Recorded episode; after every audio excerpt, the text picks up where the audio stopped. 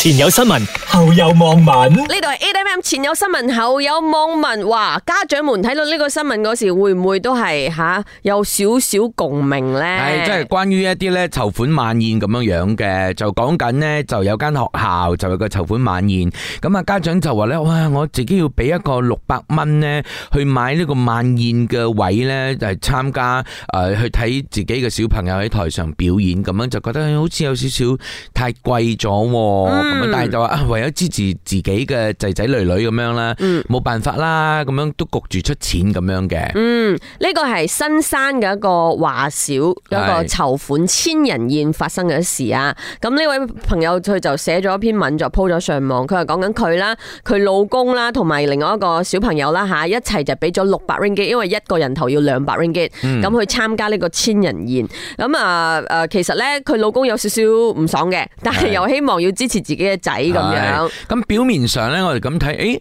籌款晚宴冇事啊，咁啊通常咧你都係要買飛入場嘅咧，而小朋友咧誒參與表演咧，就係因為通常啲咁嘅啊籌款晚宴一定係用翻學校裏邊嘅小朋友啊，嗯或者一啲誒什麼什麼誒誒 society 咁樣樣去表演噶嘛，咁呢個係正常，咁但係咧就講緊喎啊，咁喺個家長群當中都知道啊，原來老師我喺揀學生表演嘅時候咧。已經知道學生嘅家境同埋呢個購買門票嘅能力，嗯所以家境好嘅先有演出嘅機會咁樣，家境唔好咧無緣參與，啊咁、所以呢啲小朋友潛能咧都無無補於事咁樣，即係呢個係誒誒旁邊聽翻是非位，是非嗯位。啊，咁但係就講緊啦。呢個話少啲老師好好㗎，所以呢，老師有咁嘅行為呢，應該就係被上頭指示。啊，即系如果话啊，你屋企俾得起兩千诶两百 ringgit 一張門飛冇啊？俾唔起係嘛？咁你唔使表演啊啦，因為橫掂你屋企人都唔會嚟嘅，冇錯類類似係咁。嗯咁、當然啦，都诶、呃求證啦吓，去诶、呃中國部咧去到相關嘅呢、個个呃即係籌款嘅呢個非政府就組織嗰度啊一個負責人求證啦。佢話：诶、其實我哋冇咁嘅意思嘅喎，我哋其實做呢個晚宴咧係為咗華校，唔想俾人誤解。係咁誒，佢話到而家為止咧，家長又冇投訴，但係咧又鋪文，咁對我哋嚟嚟講唔係好公平喎啊，都針對嗰、個、呃即係揀學生事件咁樣咧，咁、嗯都有啲家長講，我不至於啦，其實我家境都唔係好好，我小朋友都有被揀中，咁、嗯所以就啊 OK 咯，對翻之前你所講就講緊，咁你哋不如直接嚟問咯，冇咁樣係咪樣鋪晒嘢咯。家长出钱，孩子出力，分工合作，促进亲子关系。呢個係有啲諷刺嘅，即係我買兩百蚊誒門飛，咁你喺台上努力表演啦，誒咁樣唔係，其實咧，我我成日都會認為啊，啲籌款嘢啊，你打住慈善嘅名咧，你一定要誒、呃公開咯、透明化咯，咁人哋先至會信服嘅。咁、如果唔係嘅話，大家一定會有所嚇、即係覺得會佢係咪真㗎？會有咁嘅事，因為我哋成日咯，我哋成長過程當中俾人呃嘅機會太多咗嘛。学生从小就可以学到有钱人和穷人之间的分别，也是一种学习。從細就俾人教育咗階級嘅觀念啊，佢意思係講。但係家下呢樣嘢係咪又真係公説公有理，婆説婆有理？究竟有冇呢一個情形裏邊又未知道？但係你講華小籌款啦，一路以嚟都有呢啲問題嘅，即係啊我屋企我哥嗰兩個誒大嗰個細，次次俾我截睇，即係俾佢姑姑啊，即刻有多少錢我就哇，做咩咁多錢嘅？而家細路哥讀書， 你你唔單止係本嚟要嗰啲校服位啊，有課本位，係又要好多錢喎，你覺得做咩唔可以讀書啫即係喎？貴咗啦，價錢咁樣係哦係嘛有好多嘢要配合啊！嗯我發覺到啊，呢啲籌款晚宴又好啊，或者去旅行，較早前咪有一個誒、呃消息都講到咩，即係要誒、呃小朋友去旅行，咁有錢嘅小朋友先可以去九百蚊一個人 頭喎，哇點啊咁？其實我細個嘅時候都係我冇份參加學校旅行嘅，因為嗯我屋企冇錢嘛。係去旅行嘅話，一定要有錢嘅係又。咯，呢啲咪階級觀念 咯。前有新聞，後有網民。早晨，我係欣怡。早。晨，我係 K K。哇！呢、個歌咧，應該係我哋移民局嘅官員唱嘅，You can count on me，完全係值得信賴同埋值得信任 嘅。喂，尋日咧，我哋咪呃誒喺網民度分享咗一則新聞咧，就係有網紅夫婦咧就話喂誒呢一個誒唔喺網民嗰度 share 嘅，係咁係啊我哋喺普通嘅 talk set 嗰度，我哋有講到咧個網紅夫婦就話：，誒喺上海嗰度啊，嗰啲人咁樣隨便擠住 Justin，喺馬來西亞早就唔見啦，即係感覺上我哋手做差咁啦。係咁但係而家哇即刻咧誒、呃、時過一日嘅咋，就有人。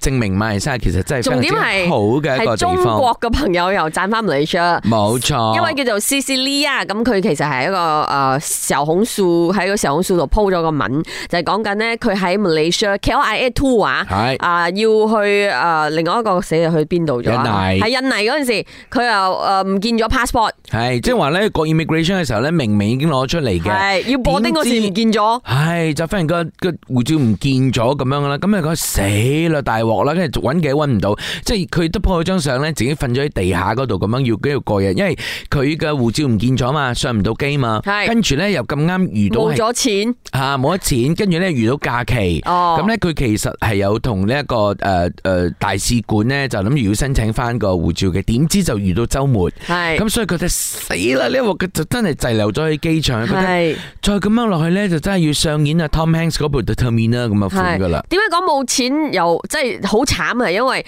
因為佢冇錢，佢又冇護照，所以佢轉唔到係 currency，唱唔到錢啊。係，但係點解咧？佢就話喂大讚咧，即係馬來西亞係好地方咧，就因為機場嗰度咧啲工作人員啦，甚至乎係啲誒移移民局民嘅官啦官。員即係全部都幫佢咧，就揾佢護照啦，同埋咧就係照顧佢，因為佢冇咗錢啊。咁有啲人係。咧就係睇到佢，哎呀咁可憐咁樣，仲買嘢俾佢食啦，有三文治咁樣樣。佢三文治上面仲有個三蚊嘅 標籤，三 ringgit。有咁平咩？邊度買咧機場 嗰啲 KLA Two 有三蚊嘅三文治有嘅，嗰啲咖啡仔有㗎。係咩係啊係啊係啊。 O K，因為我睇到嗰啲全部都話佢啲價錢黑成三倍咁你要貴個 b i d 嗰啲買咯，有嘅。嗯 OK，anyway，咁卒之咧，佢就真係都啊啲官員咧幫佢揾翻咗個護照。係啊喎，所以佢就覺得好感激馬來西亞，即係咧，我一定會再翻嚟呢個地方啊！所有人呢，人情味好濃啦，同埋咧，大家都樂於助人。多謝你哋讚，唔係多謝你讚我哋啊！终于有官员为国争光的了，敬业又乐业，应该给他奖励一下，加油！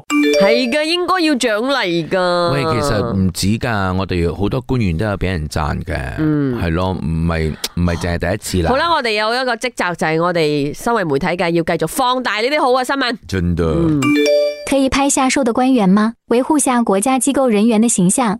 喂，又要針對人哋體型係咪？因為有張相，即係因為佢 po 咗喺小紅書嘛，咁就有一張相係我哋嘅移民局嘅官員 坐喺度，係誒有可能有少少呢個身形少少肥胖嘅問題啦，咁樣但係人哋淨係坐住嘛個工作，係咯，嗯，嗯，多謝 晒，都係要 thank you 我哋移民局嘅官員啦。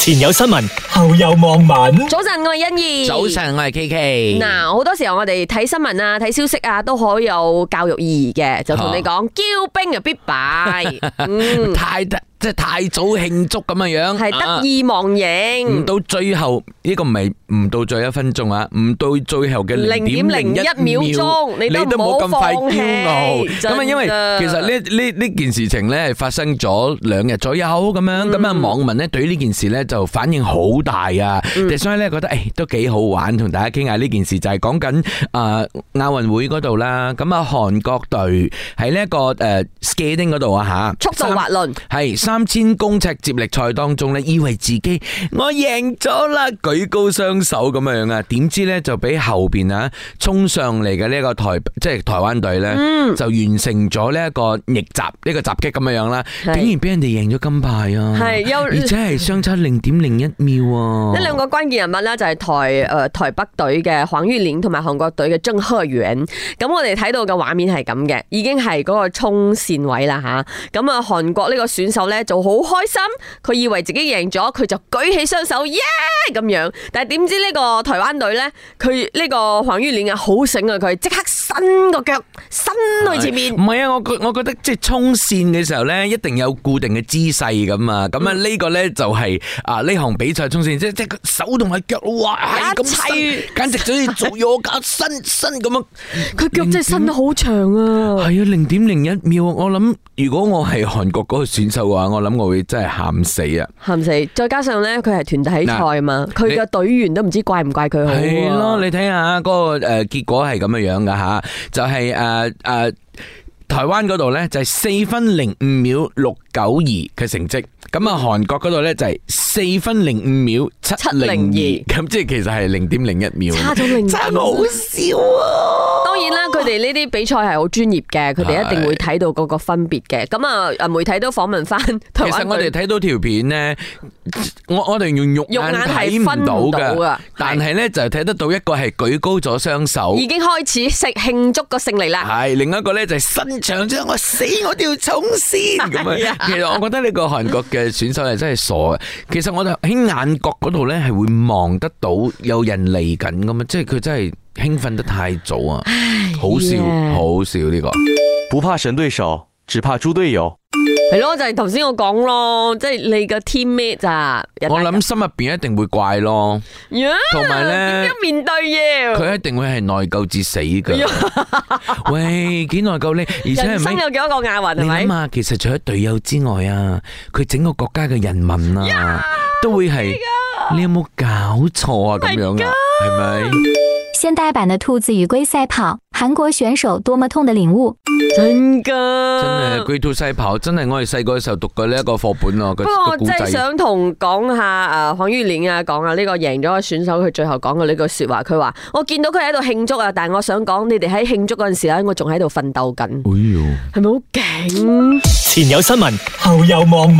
嗯我哋繼續嚟睇下啲消息先嗱，我聽我哋節目即咧係。其實頭先嗰個已經係一個好抌嘅嘅新聞啦，嗯因為咧明明我可以攞金牌，跟住我後來攞唔到。係啦，呢個更抌，因為我覺得咧，如果大家聽咗一定有，哇！如果係我嘅話，我真係肉赤到鬼咁。即係話原應本你已經係中咗彩票嘅，該啊，個錢咧原本係你嘅啦，嗯點知咧就某些原因啊，個錢就話唔係你嘅咗。係你諗下，如果係三百蚊，哎呀算啦，豪俾佢啦咁樣。但係三百八十二萬 ringgit 哦， OK，泰國嘅一對夫妻就賣咗呢個彩票，咁中咗頭獎喎。係但係咧，因為佢係 online 賣嚇，然後咧 online 賣人哋冇將嗰個彩票寄俾佢，冇錯啦。咁啊，其實咧佢點解會咁清楚知道自己中咗彩票？當然啦，有對對字呢件事 噶嘛。但係對佢。字系啊，阿媽以前成日講對噶呢馬一句，標係啊，啊對馬標啱啊。跟住咧，即係诶，其實佢點解會對呢個號碼咁深刻、咁清楚知道？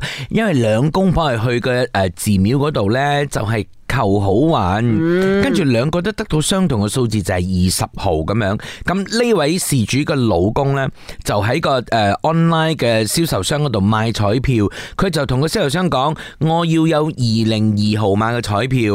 咁、所以呢個店家呢，就俾咗佢五張，帶有七二七二零二號碼嘅彩票啦。咁啊，其實呢，五張彩票啊，七百二十 t 匹啫。嗯，但係呢，就講緊啊，我收到嘅時候我先俾錢。係點 cash 鬼 COD cash 係咯 on delivery，濑嘢咯， 佢你賴個彩票未收到，錢未俾，但係開咗獎，中咗中字咗，咁咧揾個商家，個商家就講：诶、因為咧你後來冇反應喎，所以其實我哋咧係冇冇进行咗成個交易咁啊，咁所以佢就發現即係見財化水，佢去報警。呢個真係我點算呢？我好想知道警方點樣處理呢 我一真係好件事。想。同埋就係我好清楚明白，如果我係事主嘅話，我會係 唔單止刀仔吉大髀啊，嗰、個感覺大佬啊，刀仔劏心臟啊！你啊，呢個真你知唔係知三百八十二萬啊可以做好多。嘢啊！真係冇開玩笑。钱没付，彩票没到手，却说中奖了。我也想买一张头奖的。所以你話呢個諷刺位人生就係咁嘅，你知冇？以為好多嘢係你嘅，但係你唔係你嘅就唔係你，係咪咁講？咁講會唔會嗯悲悲觀咗？唔，不是你的就不是你知的 啊，。我也不能言言語啊呢件事。